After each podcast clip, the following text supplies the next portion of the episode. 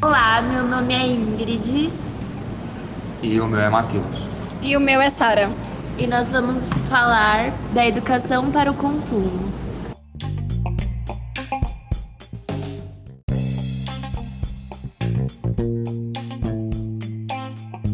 Educação para o consumo.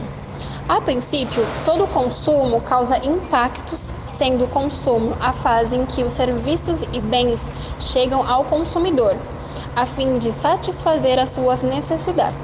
Já o consumismo é o ato de comprar em demasia, mesmo não estando necessitando desses bens. A população vem crescendo, isso gera o aumento do consumo. Todavia, esse consumo em excesso faz com que a natureza não consiga repor de forma totalmente positiva o que vem sendo consumido.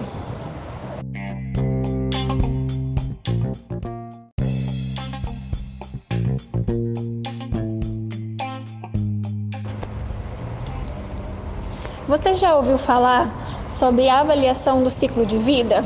A avaliação do ciclo de vida, ou mais conhecido como ACV, é a mensuração dos possíveis impactos ambientais causados como resultado da fabricação.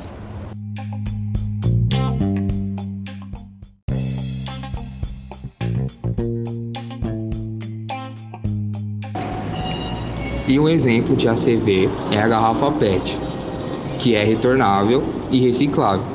E antes de chegar nas prateleiras, ela passa por um processo que é de secagem, alimentação, plastificação, injeção, condicionamento, sopro e injeção do produto, até chegar nas prateleiras. E depois, quando ela é reciclável, ela passa por esse processo de novo e ela volta para as prateleiras da mesma forma.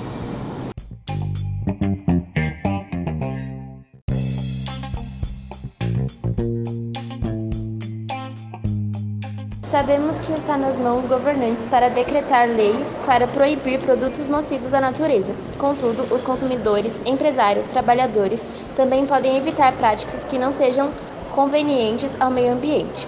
Já as organizações empresárias devem assumir liderança no fornecimento de suas próprias soluções para problemas ambientais. É responsabilidade social das empresas tomar medidas não só para verificar todos os tipos de poluição,